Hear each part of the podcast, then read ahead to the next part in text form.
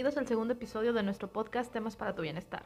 En esta ocasión hablaremos del estrés, qué es, cómo se manifiesta, qué consecuencias tiene si no se atiende y algunas estrategias para mantenerlo a raya y en un nivel adaptativo o sano. Quédate para más información.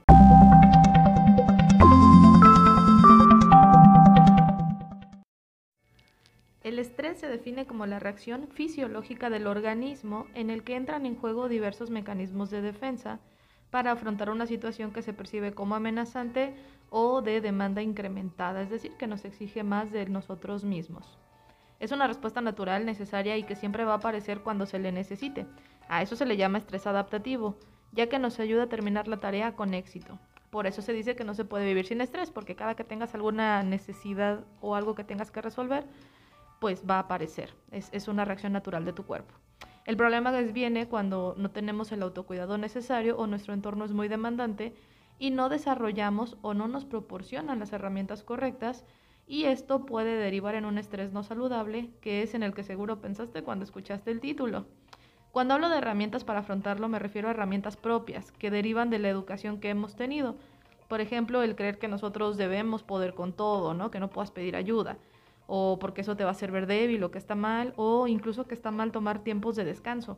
No saber identificar o cómo expresar tus emociones o lo que estás sintiendo en ese momento, eh, no aprender a poner límites, eh, no conocer herramientas para organizarnos y tener buenos hábitos, entre otras tantas cosas. Y pues vamos a comenzar a, a desmenuzar un poquito más este tema para entender primero pues qué es lo que pasa en mi cuerpo. Cuando tu cerebro capta que existe una situación que necesitas atender o te representa un peligro, activa una serie de mecanismos en tu cuerpo que se controlan por hormonas. Una de ellas es el cortisol. Es una hormona que tiene una función importante para mantener en balance al cuerpo. Pero cuando el estrés es crónico, que quiere decir que ya está mucho tiempo presente, produce cambios que afectan a todos los órganos. Eh, y acuérdense que la piel es un órgano, entonces desde desde la piel hasta tu respuesta sexual y tu fertilidad. Con el estrés tu sistema inmune también se debilita y esto hace pues que sea más fácil que te enfermes eh, de alguna infección o con alguna bacteria pues que la, afectación sea un poquito más fuerte, ¿no? Puedes tener problemas de sueño como el insomnio, que es cuando no puedes dormir o cuando te despiertas muchas veces en la noche. Puede ser agudo, que es durante cierto periodo de tiempo. Esto pasa mucho, por ejemplo, cuando los chicos tienen exámenes, ¿no? Que les cuesta conciliar el sueño no solo por estudiar, sino por el estrés del examen o crónico, que quiere decir que ya tienes más de uno, de uno o de tres meses con este tema. El no descansar bien pues te impacta en otras áreas de tu vida, como en el estado eh, de ánimo, eh, el humor, estos cambios que pronto que tenemos y no sabemos ni de dónde vienen, tu rendimiento diario ya que tienes baja energía y baja capacidad de concentración, mala memoria, entre otras cosas. Vamos a poner un ejemplo. Al tener una actividad nueva en el trabajo que te sale de imprevisto, los bomberazos famosos que, siempre aparecen, ¿verdad? Y que requiere tu atención, el estrés va a aparecer en ese momento y pues va a ser su parte, va a hacer que tu cuerpo funcione y que resuelvas la tarea. Si no tienes la preparación ni el apoyo de tu equipo ni las herramientas de trabajo correctas, el estrés va a ser mayor y te va a generar sentimientos y pensamientos que se conectan con la ansiedad. Te vas a preocupar, te vas a poner muy nervioso, vas a pensar en el peor escenario, ¿no? En este ejemplo, la falta de herramientas son tanto las físicas para hacer tu trabajo como personales relacionadas a saber cómo actuar en situaciones nuevas o imprevistas y hacerlo mejor con los recursos que tengas, sean muchos o sean pocos. Todo esto se puede eh, pues, identificar en este ejemplo. Pero si estás capacitado, si ya has hecho algo similar antes, si tienes espacios en tu horario o puedes delegar otras actividades igual de urgentes a tu equipo, muy probablemente realices la actividad y continúes con tu día de forma normal. De aquí partimos a dos escenarios. Si después de terminar la actividad, en tu mente comienzan a rondar ideas sobre qué otros pendientes van a salir, si lo hiciste bien o no, si te van a pedir más cosas, que no te dará tiempo de terminar y de llegar a tu casa, etcétera, toda tu lista de preocupaciones, eh, pues ese, en este ejemplo las herramientas existen, sin embargo la ansiedad puede aparecer aún así por la forma que has desarrollado de ver el mundo. En este estado de alerta que propicia la ansiedad, influye en que el estrés también se mantenga más tiempo. Es como una cadenita de eventos. El estrés, que es una respuesta física, puede generar ansiedad, que es una respuesta emocional y mental en tus pensamientos. Y la ansiedad a su vez te genera estrés porque se refleja en tu cuerpo y en cómo funciona. El otro escenario es que ya terminaste con la tarea, con esta actividad que, que surgió y puedes seguir con tu ritmo normal de trabajo, sabiendo que si se presentan complicaciones o nuevas demandas urgentes, tienes las herramientas para afrontarlo y la seguridad que lo haces lo mejor posible desde un inicio y pues que si algo sale como no esperabas, eh, pues el entorno te va a ayudar a corregirlo, esta confianza. Entonces nos damos cuenta que para mantener el estrés en un nivel funcional requerimos tanto de que la persona tenga las herramientas emocionales, de organización de tiempo, y de inteligencia emocional, que esto tiene que ver con cómo controlo mis emociones, cómo las expreso y cómo puedo interpretarla de los demás y cómo puedo también ayudarles a controlarlas. Además de que el entorno pues tenga las demandas adecuadas, facilite las herramientas y tenga un esquema de apoyo y tolerancia, es decir, que te exijan conforme tu función, conforme tus responsabilidades, pero que también te brinden las herramientas para poder hacer la actividad que te están eh, pues pidiendo, ¿no? Esto aplica tanto en el trabajo como en la familia. No olvidemos que una persona aprende a afrontar el estrés desde que es pequeño, educado por su familia. Por ejemplo, cuando hacen la tarea los niños, si no les damos las herramientas como una libreta, un lápiz, una goma, y no les enseñamos que cuentan con nuestro apoyo, si no somos pacientes ante su ritmo de aprendizaje, y si en cada error los regañamos o peor aún los agredimos con zapes, cachetadas, pellizcos o jalones, pues van a desarrollar un estado de ansiedad y cuando aparezca el estrés en el trabajo van a reaccionar exactamente igual porque así aprendieron pues desde pequeños y desde las personas que, que los tendrían que haber guiado.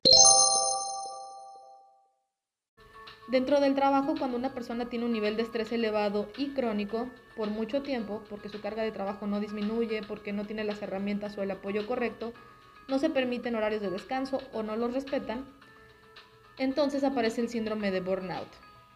Este síndrome fue descrito en 1981 por Maslach y Jackson y definieron el concepto desde una perspectiva tridimensional caracterizada por lo siguiente. Pongan mucha atención.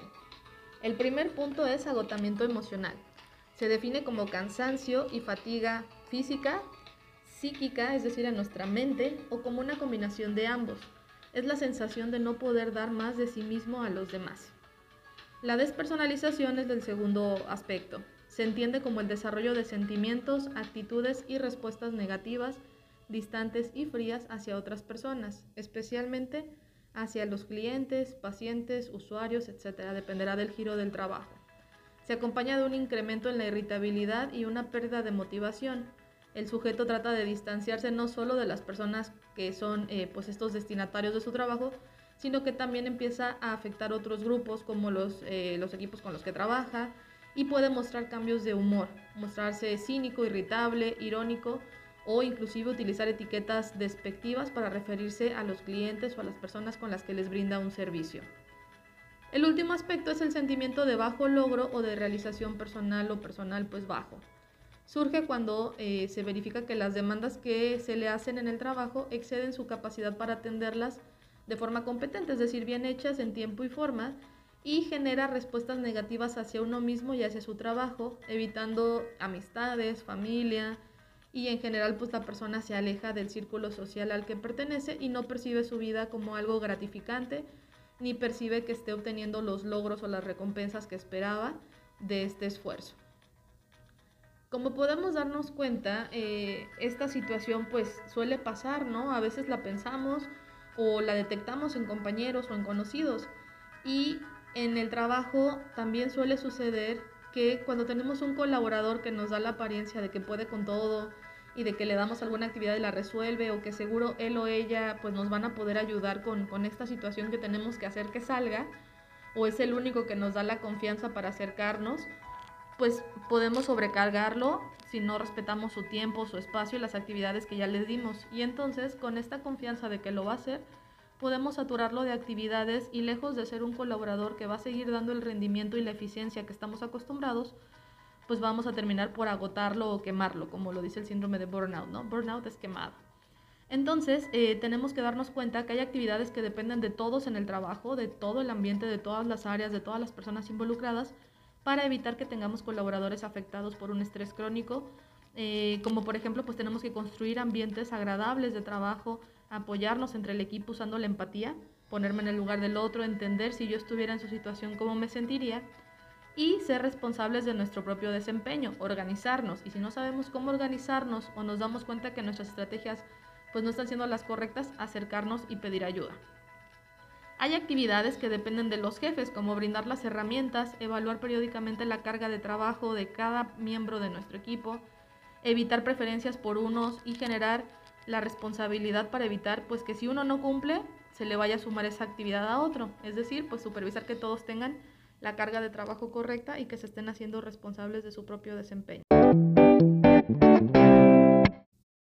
Y bueno, pues hasta aquí la información de, de qué es el estrés y el burnout. Y pues como ya dijimos que el estrés es natural y que puede aparecer siempre que tengamos alguna necesidad, te voy a compartir algunos tips para mantenerlo bajo control y que no se vuelva un estrés que nos pueda hacer daño o que salga de su función natural.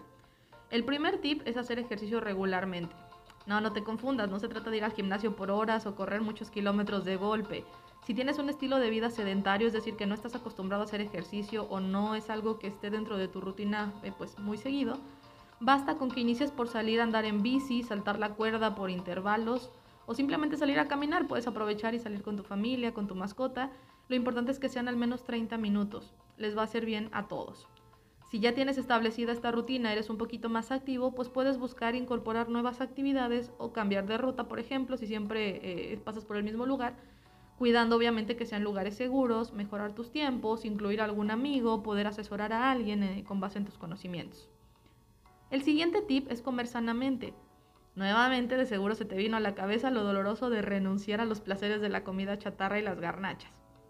Pero no, solo se trata de que lo limites o empieces por moderarlo, reduciendo de poquito en poquito hasta eliminarlo de ser posible eh, las cosas pues que no son tan saludables, ¿verdad? Por ejemplo, el consumo del azúcar en productos procesados y empaquetados.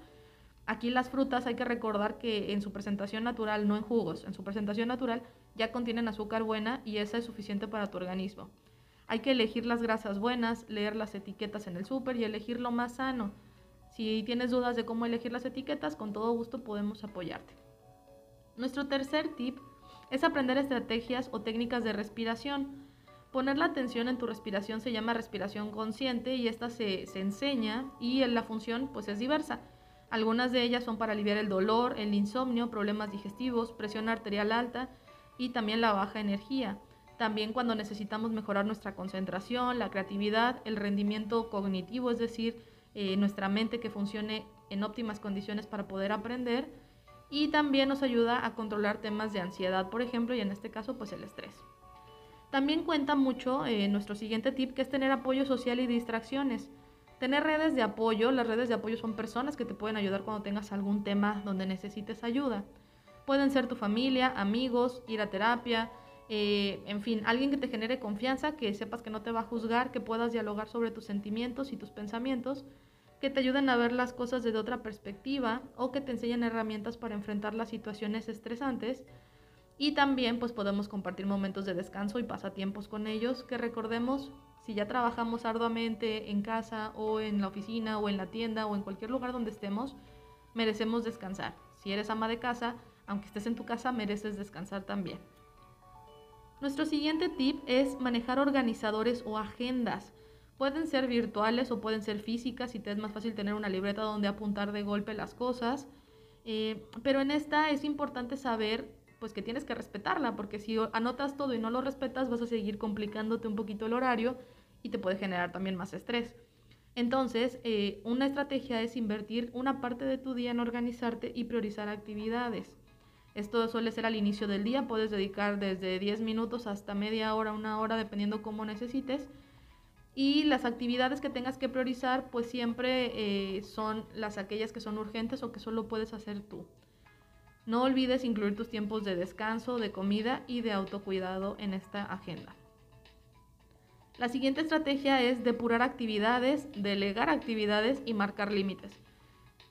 Puedes hablar con tu jefe para revisar tu carga de actividades y en cuáles necesitas orientación o habilitación, es decir, que te capaciten un poquito más o que te brinden algunas herramientas.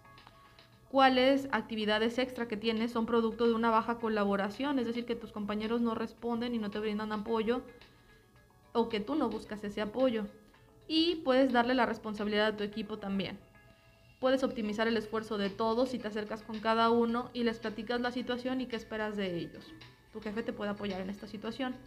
Si tienes gente a tu cargo, puedes generar estrategias y reorganizar responsabilidades, además de evaluar eh, a cada colaborador y pues también contar con la percepción que ellos tengan. Puedes entrevistarlos y ver qué está sucediendo en el equipo para poderte apoyar.